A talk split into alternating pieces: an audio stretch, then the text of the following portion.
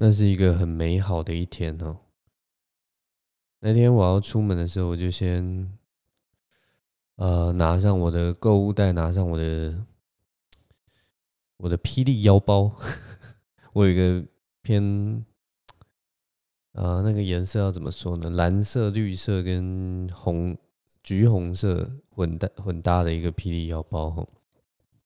讲霹雳腰包好像有点怂啊，但是就是一个应该讲，或者是登山腰包了。大家如果有注意的话，应该有看过。然后我那天穿的是卡其色的短裤，还有绿色的一件 T 恤，然后再戴上我最喜欢的深蓝色帽帽，深蓝色棒球帽。然后我就最后就穿上我的凉鞋，我就准备出门去买菜了。在大家的想象中，买菜到底是什么样的一个行程呢？我不知道。当我以前的时候，我以前去买菜的话，都会有一点像在出任务的感觉，就是你一定会有一个清单嘛，或者是你脑袋里面可能已经稍微有想好，说我这次去超市到底要买些什么，然后可能在逛超市的时候，可能在。随机应变，在因为受不了某些东西的诱惑，然后再多买一些东西。大概大家都是这样的行程。那你去超市的话，通常就是会遇到很多很多的人，遇到很多的呃车辆。如果你是骑车去的话，或者开车去的话，就一定呃，超市就是一个人聚集在那的地方。然后每一个货架上的东西，呃，每一条货架。哎，那个要叫什么？每一条走道上应该都是有满满的人，然后就有点像在逛大卖场那些那样。有些人拿着篮子，有些人推着车子，然后在那边走来走去，然后就很拥挤。然后最后你要结账的时候，可能因为他呃结账柜台可能也才四五个地方，然后呃因为人很多，所以你可能又要排队，然后又要排一阵子。这就是我以前对于去超市的一个。感觉我就是在出某个任务，然后那个任务是会有点耗费时间，然后会遇到很多人这样子。但那是一个很完美的一天，你知道吗？从我踏出家门的那一刻开始，就不像是出在出一个任务，我就没有感觉到那那种。好像我这一次出去买菜，好像是一个义务性的东西，好像是我为了生存而做东西，反而是一种消遣了，你知道吗？我觉得跟疫情也有关系，就是疫情让一种让我们每一次出门，让我们每一次的呃跟人家的对话，即使只是跟店员可能讲个一两句话，也许你只是去 Seven Eleven 或者是莱尔富。轻松的跟店员说：“，我的那个手机末三码是几码？我来领一个网购的东西。”然后最后笑笑跟他说：“啊，辛苦了，谢谢之类的。”也许也都会变成一个，好像是在日常生活中一种很珍贵的一个人与人之间的一个交流。那我那那一天出去要去全全年买菜，就是保持着这样的心情。那那一天的一切真的也都非常完美。我骑上机车，然后骑到全年的路上的时候，我抬头望过去啊，那天的天气真的非常的好。然后这里是一个其实还算空旷的空地，所以我们往远方看的时候，其实是那个时候是已经可以看得到夕阳的时候了。其实我们这边就是，如果你骑车在路上的时候，那个整个。路上是会吹着那个徐徐的微风哦，从四点到七点就是最魔幻的时时刻了。四点的时候，其实我们出了家门哦，其实四点还有点早。五点到七点是最魔幻的时刻。五点的时候出去的时候，其实那个整个路上就已经变成一一片相当于金黄色的一个一个光泽，那个太阳的光已经变得是一种。呃，可以用何许来形容的？你在外面已经不会感觉到热了，然后再配上那个有一点点那种傍晚的风这样吹过来，其实那个时候的很适合散步，很适合出去运动或者是散步。大概五点的时候其实就可以了。那我我出门的时候其实已经五点半快要六点的时候，那那个整个气温啊又变得更更宜人、更舒爽了。而且我们这边就是它不是那种很闷很热的那种湿啊，它还有。阵阵的风，所以它是很干爽的。然后又是一个晴朗的天气，你这样抬头望过去，你可以看到那个天空的蓝色是呈现一个非常。呃，有有着非常神奇的渐层色的那样子的蓝，就是你最接近那个太阳那边的蓝是淡蓝色，然后可是呢，越往另一边的蓝色就越来越深，甚至到最后是有一点像那个定定色，红橙蓝绿，嗯，红橙黄绿蓝靛紫嘛，对不对？靛就是那个那那个颜色，反正就是深蓝到深蓝到非常的深蓝的那种深蓝色。非常美，那天的天气真的非常的舒爽。于是呢，你们就可以想象，在我踏进全联之前，我的心情是多么的愉悦，多么的舒爽，多么的觉得哇，真的，这个真的真的太棒了！今天来买菜真的是太开心了。怎么会给我遇到这么好的时候？无风无雨，天气晴朗，今天一定一切都很顺利，对吧？当大家听到我用这个口气的时候，你就知道我踏进全联的那一刻啊，一切就变得不一样了。当我停好我的机车，然后我就走到那个全联的前面，然后当然现在我们进去都要扫那个 QR code 嘛，然后大家就是要依序依序的去把你的那个简讯给店员看啊，然后什么呃测量体温，然后喷酒精之类的。平常的时候啊，其实大家都很有礼貌的，而且就是其实人其实现在去全联的人其实没有像过去那么的多，所以其实大家的大部分就可以像那个就是很稀疏的车流一样，我们可以依序的就呃呃左边车道右边车道这样一次一次让大家都可以一次让一步，然后就最后可以排排站，然后大家就可以依序这样进去一家店里面，就有点像是那种很很。呃，稀疏的车流，照理来讲是不会太大的问题。但是这个时候呢，这个时候呢，你们就知道，来买菜就是一定会遇到那个我们所谓的大妈。我不知道是哪来的台湾大妈，她就是啊，就是很白目，你知道吗？就是当大家都就是依序，就是很有礼貌的，因为就是你知道吗？那边贴了那么多 QR code。门口贴了那么多 QR code，但是门就只有一个地方嘛，所以就是大家可能就是散站在各个地可以去扫 QR code 的地方去扫 QR code，然后再依序就是大家看谁站在哪里，然后就会呃走去前面给那个在门口的那个店员检查所有的资料有没有填好之类的。但是就是有这种大妈，我在门口原本是一个人在那边扫 QR code，结果他就。硬要凑到我旁边，你知道吗？我超想跟他说 一点五公尺，但是他就硬凑到我旁边，然后硬要去扫我面前的那一个 QR 扣。然后，当你遇到这种时候的时候，你一定第一个时间就是去看旁边，就是另外一个 QR code，难道是还有人吗？没有，就是没有。那个大妈不知道为什么，就是她可能我不知道，她就就就。一眼就看到我在扫的 QR code，他就想要来这边凑热闹一样，站到我旁边一起来扫那个 QR code。但反正我那个时候就是扫 QR code，其实就是几秒钟的事，所以我就啊，赶快把它扫完，然后我就赶快走了。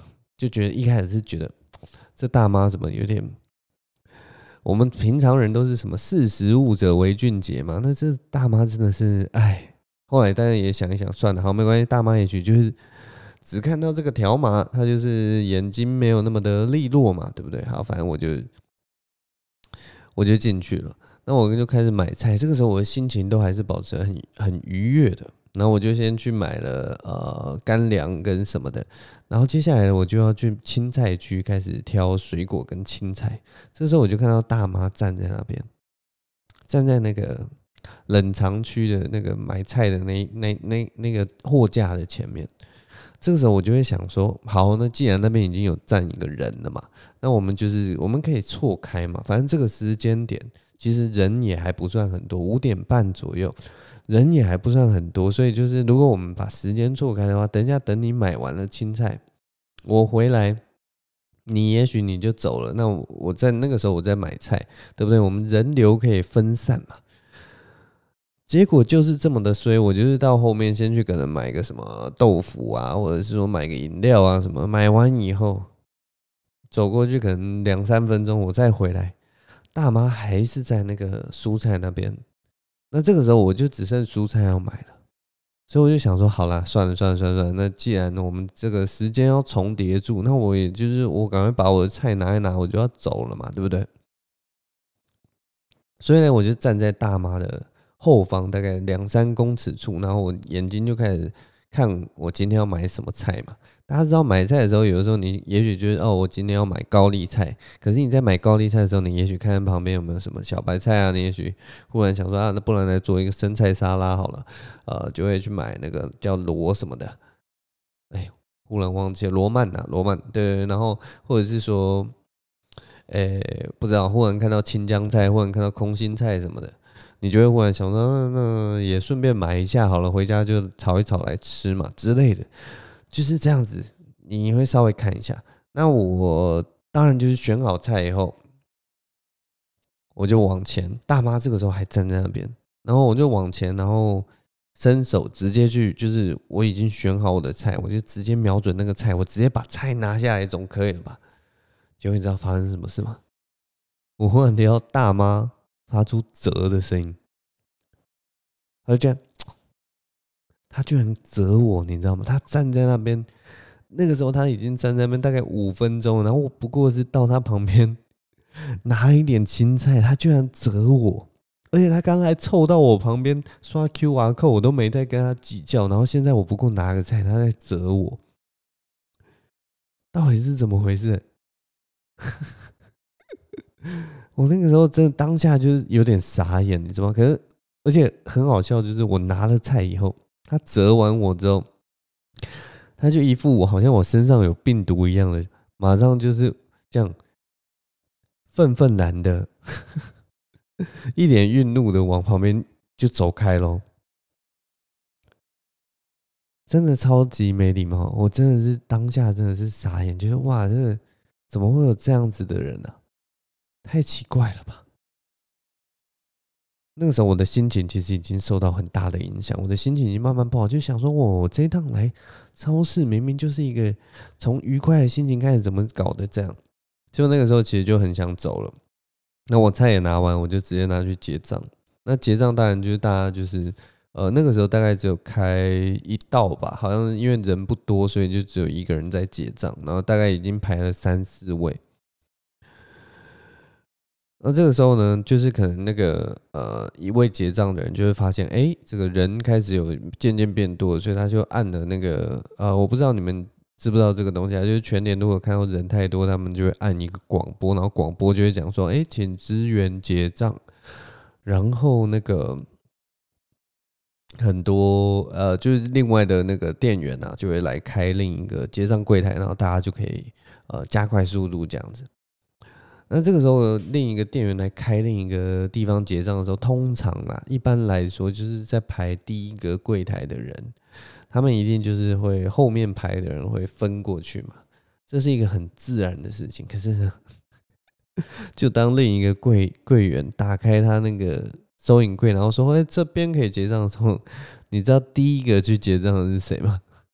第一个去结账的就是那个大妈。”他完全没有跟我们排在同一个队伍，但是不知道为什么他就是动足机先 还是什么的，就第一个他就去新开的柜台结账，然后我看到，然后还有后面的人看到也是觉得有点傻眼，但是大家都不会想要跟他计较，大家都不会想要跟他计较，大家都想说好，算了算了算了，反正我们只是结个账，然后人也不多嘛，对不对？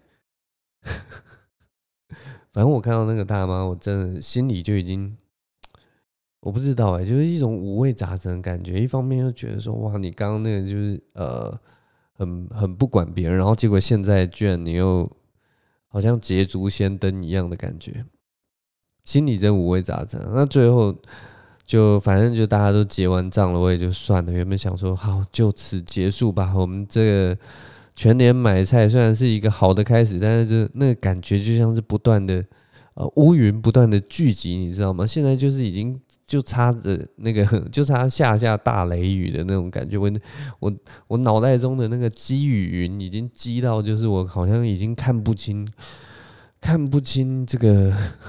未来一样，然后那个傍晚，那个太阳慢慢落下，好像就是在昭示着这个黑暗的降临。我的心情一整个那个对于这个夜晚的这个想象完全都破灭了。原本是一个很美好、很很梦幻的一天，结果到那个那一刻，已经觉得说这就是一个 倒霉透顶的一天，就是遇人不淑 这种感觉。那那个时候就是，反正我们结完账了嘛，然后我就走出店店里，然后我要走回我的机车去牵车。那那个全年的那个停车场是有那个全年的停车场有那个什么？哎，就是你如果只要有消费的话，就可以去停他的停车场，然后就是什么三十分钟免费之类的。那呃，在你出场的时候，你就要去那个缴费亭那边，然后刷他给你的一个一个。呃，就是你有消费，他就会给你一个 QR code，那你就要去刷。这个时候就有趣了，这时候你就看到那个刚刚已经结账好大妈，他一直在那个缴费亭那边进进出出，进进出出。那其他人当然就是乖乖的在后面，就是看大妈出来，可能就下一个人就去刷。可能大妈这个时候又会插进去，又会再回到亭子里面，然后。诶，奇怪，好像不知道到底发生什么事。那我像我这种常常去全联买东西的人，马上就知道，因为那个机器啊，你要输入什么车牌号码，然后呃要按一些东西，然后你再刷那个 QR code，这样子才可以出场。很明显，很显然，那个大妈就是不懂得怎么操作那个机器，或者是说她操作可能中间有一点失误，所以她不知道该怎么办呢？这个时候呢，刚好轮到我，然后我就是先进去，我把我的那个停车票啊、票卡过过机器，我已经就准备可以出场了。这时候大妈忽然看到我，我们四目相交，结果她居然开口就问了我一句：“这个怎么扫不过？”他就拿着他手上的那个 QR code 问我：“这个怎么扫不过？”你知道吗？我当下又是一个五味杂陈。面对这样一个我不是那么喜欢的大妈，而且她之前就是不断的扰乱到我这一天的心情，在当下我真的是有一点挣扎，我不知道自己到到底要不要帮他，我不知道，我真的不知道。所以现在我要问问看你们，如果是你的话，你是帮他还是不帮他呢？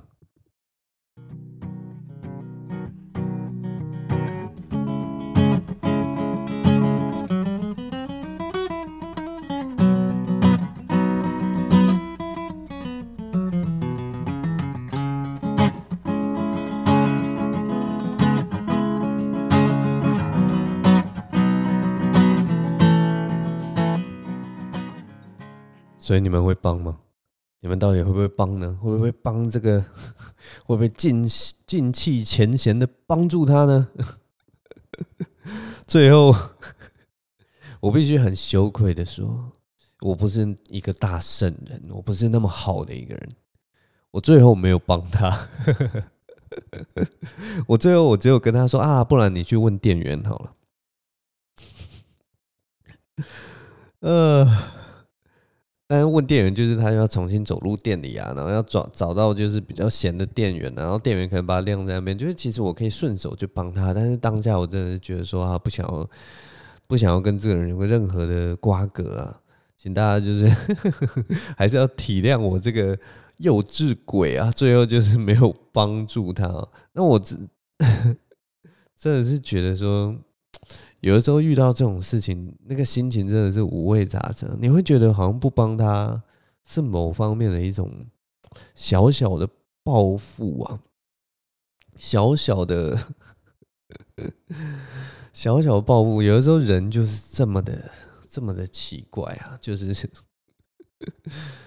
哎，非得就是做的这种事情。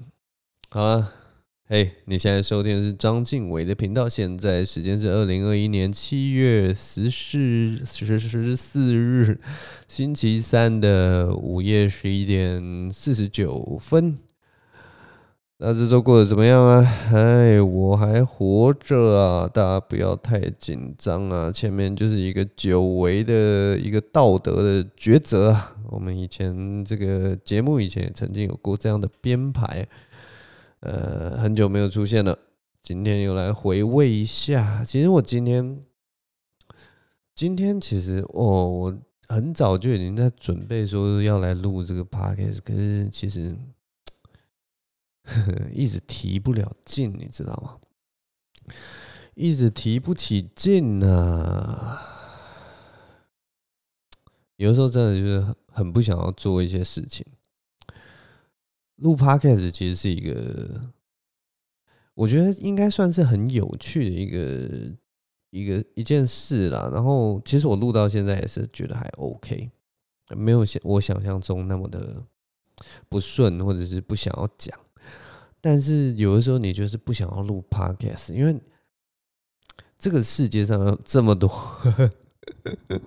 这么多有趣的事情可以做，你知道吗？你知道我晚上可以看 Netflix，我可以去打电动，我可以看 Catch Play，我可以我不知道，就是洗完澡躺在床上随便刷刷手机，我可以随便找一个人视讯，我可以找一个人聊天，我可以，我可以做好多好多事情，我也可以就是有一搭没一搭的，就是做一些工作什么。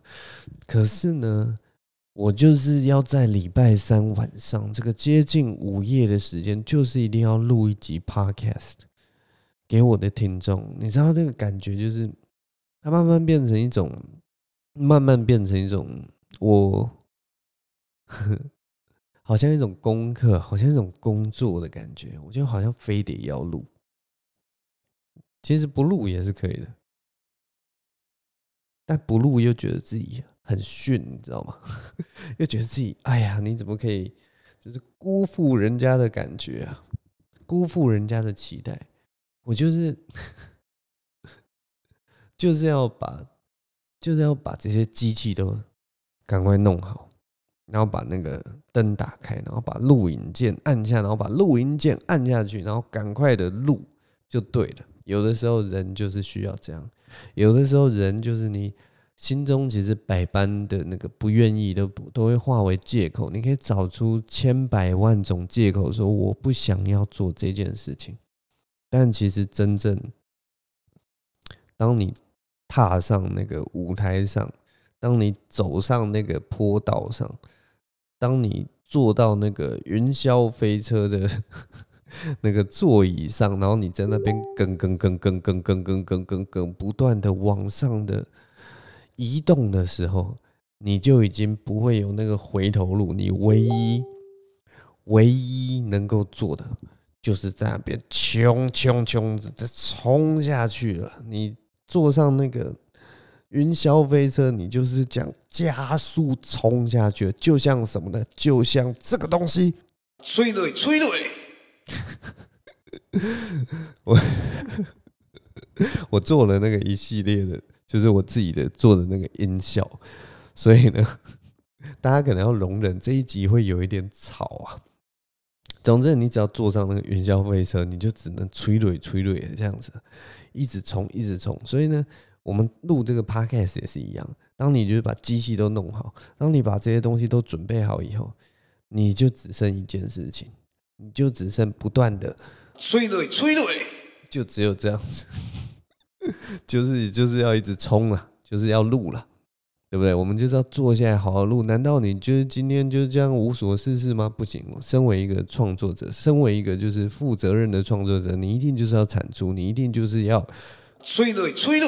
然后这已经是最后一次，我不会再按了，我不会再按了。呃，其实还蛮好玩的啦，就是 可以逗弄你们大家。好啦，那不管是老听众或新听众啊，我在这边呢，要跟你们说一句很重要的话：欢迎光临。我那天真的是不知道为什么，那天真的不知道为什么，就是忽然想到说，为什么我们就是有一些不管是便利超商还是哪里，然后就是为什么那个“欢迎光临”这四个字都要变得怪声怪调？就有些地方是什么“欢迎光临”，然后有些地方是“欢迎光临”，然后有些地方是“欢迎光临”，就是好像每一家店都有一个自己讲“欢迎光临”的一个语调，你知道吗？然后我有时候就在想。欢迎光临这四个字到底是到底是发生了什么事情？因为好像没有其他的呃其他的用法，或者是其他的惯用语会出现音调的不同的变化。我就一直在想到底有哪一个词语，到底有哪一个词语在我们日常生活中同样也有这样的变化？但是我目前还想不到。如果你会想到的话。麻烦请告诉我，因为真这这件事情真的太有趣了。我去每一家店，那个欢迎光临讲的都不一样。当我不知道讲什么时候，我就再按一次这个按钮。欢迎光临，这是我新学到的一个北兰的招式了。啊，所以这一集会很吵啊。不知道，反正我最近就是在做这个节目的时候。其中一个想法就是说，可能这个节目接下来要变，要变比较吵了哈。也许有些旧观众就不大习惯，因为我们以前是走一个比较安静的路线，我们以前是走一个很磁性的，然后很有很有画面的，然后很平稳的，不断的把那个故事推进的一个风格。现在可能要变得比较吵，然后比较。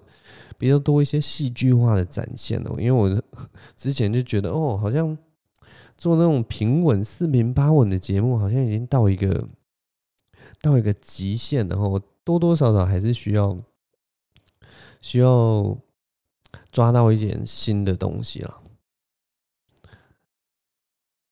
所以呢，所以我们现在要，我们现在要换一个。换一个换一个主题，我们要换回，因为我觉得我刚刚太吵了，就是吵吵到有点自己都受不了，所以我们现在要换一个主题，我还是要来讲讲我这一周到底做了什么啦。这周其实我呃，其实生活上没有做什么事情，我这周生活没有做什么事情，但是我最近看了一个很好看的戏剧，想要推荐给大家哦。因为真的疫情时间真的是太无聊了，所以我就除了我原本就有在订的 Netflix，我这周呃不是这周了，这个月又去订了那个 Catch Play。呃，如果没有看过 Catch Play 的，呃，可以去看看啊。它就是有分好几种，好几种管道，其中一个是它好像也有 BBC 的吧，然后好像也有 HBO 的 HBO Go。那我以前就是觉得 HBO Go 的那个片源非常少，它基本上就是我也不大有兴趣，就是有一些杂七杂八。但是就是累积了这么多时间以后，我就忽然觉得，哎，HBO Go 我其实有好几部就是神剧啊，好几部很好看的那个戏剧作品或者电影作品，我其实都蛮想看的，所以我就想说，那我就订一个月就好了。就是你如果花。大概一百五十块，然后你可以看一部剧，其实就已经很划算了哈。你如果就是回想以前，我们如果要看一部剧，要合法的看一部剧的话，我们要买 DVD，那买 DVD 一套可能就是要一千块、两千块之类的，然后可能对你就会觉得好像很不划算这样子。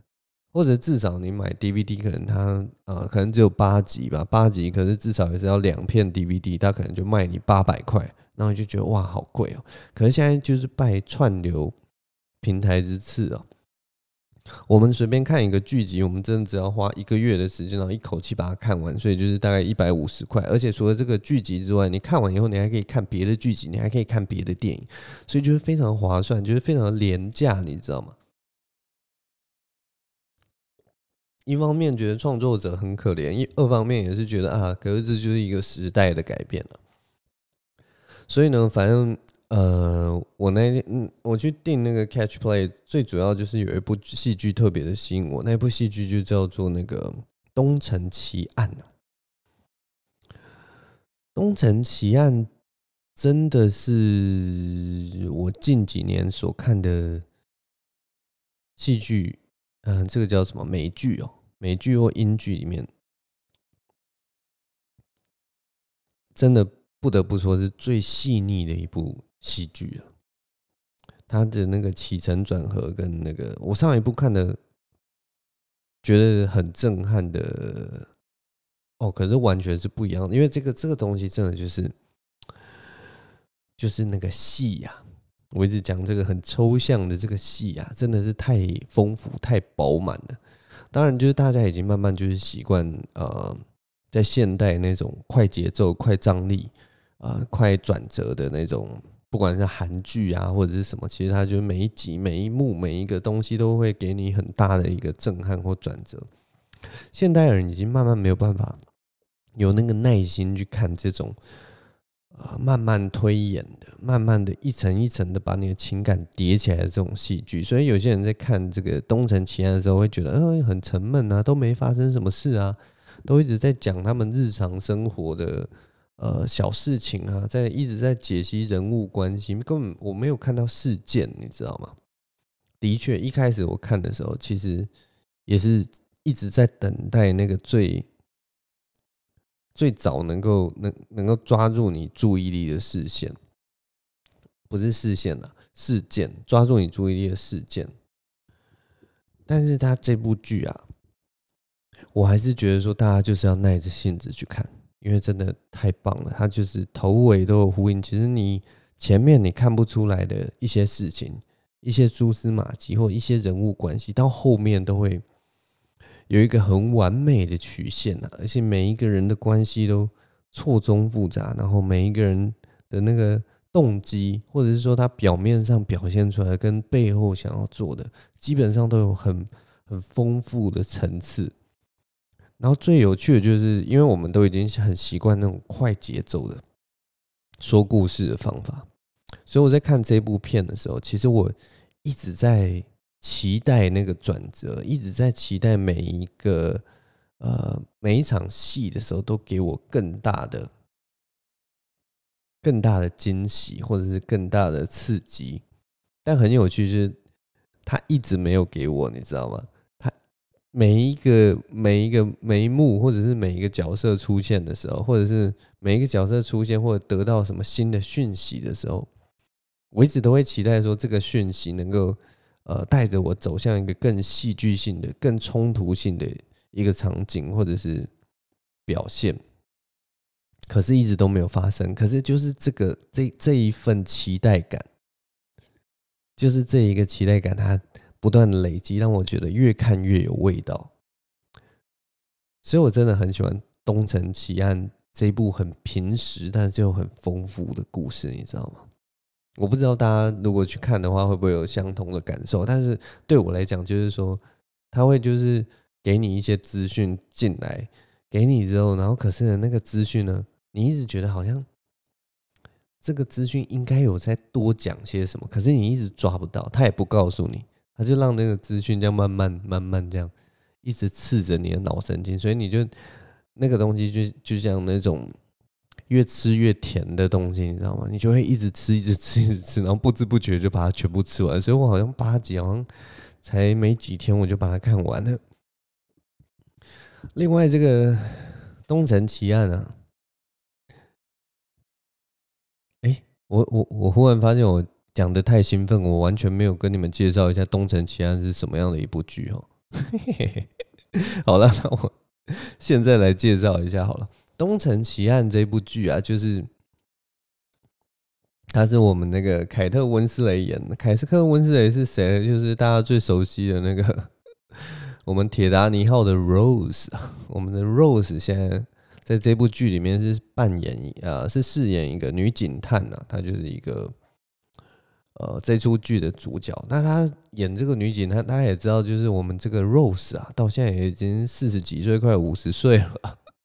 所以她就是一个中年妇女啊，那她在里面也是她的她的角色已经都可以当奶奶了，因为她的好像她儿子有生小孩了，所以就是她有一个小孙子这样子，所以她其实已经是一个奶奶的身份，毕竟她也是快五十岁了嘛，这很正常的事情。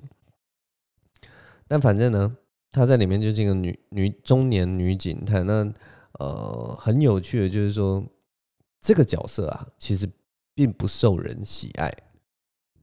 凯特温斯雷，照理来讲，他以前演的角色大部分都是哎，还蛮受人喜爱喜爱的。就一出场，你好像就觉得他是一个很棒的人物。但是这次，因为他就是一个中年大妈的角色，他的那个讨人厌的程度，就跟我进我觉得全联的时候遇到的那个大妈可能差不多。他就是有一点，呃，很好面子。然后很很自我中心，很多事情都只顾着为自己想，但是他又是那种古道热肠的人，他毕竟还是一个好警探，他当一个警察或者是警探，就是为了要服务这个社区，服务这个人群，但是他同时呢，在很多地方又展现出他的私心，他随时都有那种为自己想、很自私自利的那一面，反正他就是很有趣，而且。而且他在里面啊，他那个警探的角色，他就是一个，因为你你们知道，他就是自私，有点自私，然后又有点自以为是，然后可是又古道热肠，就是那种热血警探。他其实有点、有点、有点男性的，就是传统男性的那种那种角色的感觉。所以呢，这个时候他还赋予了他这个角色一个牛脾气，所以 常常就是看到他在戏剧里面，他可以。他就会跟他妈妈斗嘴，他会跟上司斗嘴，他会跟邻居斗嘴，然后 他会例如说恐吓别人之类的，因为他是警察，所以他就是利用滥用自己的职权去恐吓别人。他就是那种，就是那种坏警察，你知道吗？就是我们那个传统有有有一部分的那个电影或电视的传统，就是会有那种男性的坏警察，就邋遢鬼啊之类的。这个时候完全就是由凯特温丝蕾，我们的 Rose 来演出，其实非常的不一样。那我们随着这个剧情的推演呢、啊，就是这部剧它最终其实要解决谜谜团，就是呃有一个邻居的女儿，有一个邻居的女儿被杀害了。那当然后面就开始就是我们要追缉这个真凶到底是谁。然后，在这个追缉的过程中，当然就是把这个小镇的所有人的那个底细啊，还有大家的那种恩怨情仇都都都挖了一遍。那最有趣的就是那个冲突感，它不是那种大起大落的冲突，而都是一种很细微、很幽微的。然后那个一直在处理的都不是。让你就是很啊，我要怎么讲呢？它不会让你很深切的感受到那个喜怒哀乐，但是它会让你觉得你会想要了解这些。而且当你看完这，我记得那个全集好像是八集还是七集吧。当你看完全部的时候，你会觉得你很了解里面每一个角色。你会很了解他们心情在讲想什么，以及最后就是当时很多事情真相大白的时候，你再去看他们前面的表现，你也一样能够感受到他们那个当下的所有的潜台词，就是所有东西都环环相扣，它不会让你觉得说哦，前面就这样顺顺的这样看下来，然后最后他的那个转折，你就哦，原来是怎么样？不是他的他的哦，好难解释哦，好难解释哦。啊，算了，不解释了，反正很好看啊，《东城奇案》就是很好看的一部片。如果大家就是有兴趣的话，真的可以花大概一百五十块去 Cash Play 看一下了。我觉得在那一部《东城奇案》给我的那个，它虽然是一部惊悚的警警探片嘛，就是那种办案的电影，但是它。我一直觉得他在处理的是家庭，你知道吗？他在处理的是人与人之间的感情，然后还有另一个很重要的核心，就是家人这件事情。有点像是家家有本难念的经，然后每一个家庭里面都有，呃，都因为很多的事情，所以都会有所谓的牺牲奉献，都可能有一些。呃，自私都可能有一些付出，都可能有一些无法理解、必须沟通的事情，然后必须磨合的事情。但是看了以后，你真的会觉得家人还是蛮重要的。家人不管，对啊，大概就是这种。会给你这种感触啦，我自己是这样觉得，所以我很推荐大家去看《东城奇案》。那如果就是呃，你是不习惯慢节奏的人，在前两集的时候，还是耐着性子看一下，因为是真的是我近年来看到最最细腻、最又最饱满的一出剧。嗯，真的是，真的是，我现在回想起来，好像想不到另一出这么饱满的剧，所以非常推荐给大家。唉，奇怪耶，我为什么会说奇怪？因为，因为，因为我不知道哎，今这一周的心情就提不起劲，你知道吗？那我再按一下。奇怪耶，对啊，这周就是很没有，好像也没发生什么事情。可是我总觉得我以前就是没有发生什么事情，我一样还是可以，还是可以催泪催泪这种感觉。但这周就只能靠这些奇怪的音效来撑场啊！好啦，算了啦，既然没有真的真的能够录那么久的话，我们就不要硬撑了。唉，这疫情好像也渐渐要收入尾声了。那疫苗好像大家都能够打得到了，之前就好像已经可以去登记那个志愿了吧？然后哦，对，我其实这个要可以讲一下，就是今天好像才出现的这个讯息，就是。当大家就是可以去登记志愿的时候啊，然后就好像那个公布出来，就会发现大家都不想要不想打 AZ，只想打莫德纳之类的。我觉得很好玩，就是当疫苗就有得选的时候，大家就会想要选自己心目中最好的那个，但。现实上，其实我觉得啦，在台湾啊，我们其实没有选择的那个权利的。我们疫苗就已经进得这么慢了，然后你还想说我要打什么？打比较屌的疫苗？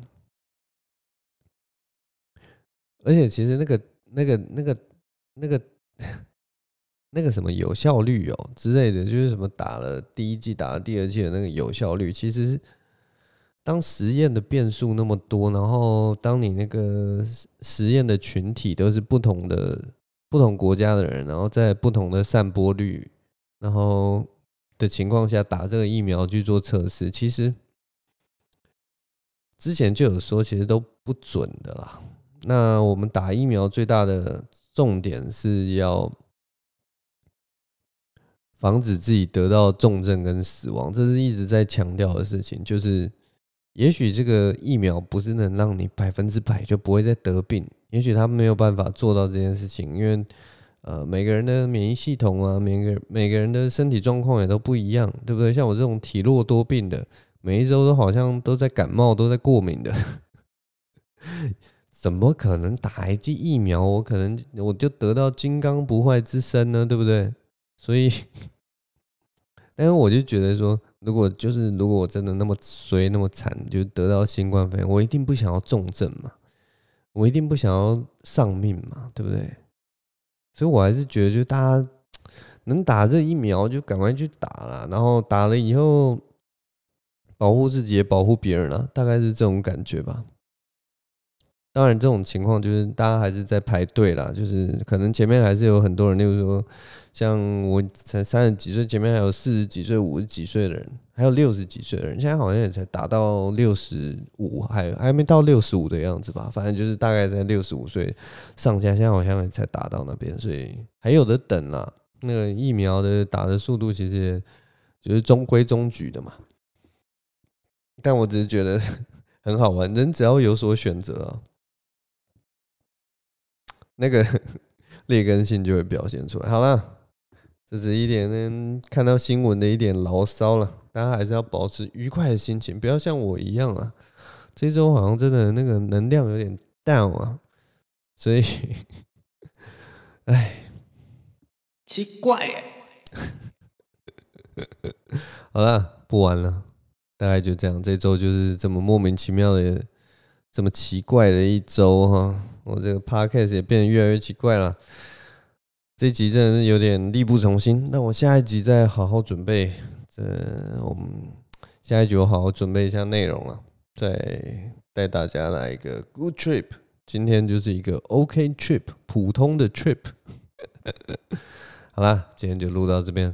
那希望你们下一周能够过得更好，也希望大家能够找到一些有趣的事情来做。我也希望我找到一些有趣的事情来做，再跟大家分享。好，这周我们就录到这边了，谢谢大家收听，我是张静伟。我们下周同一时间再见喽，拜拜。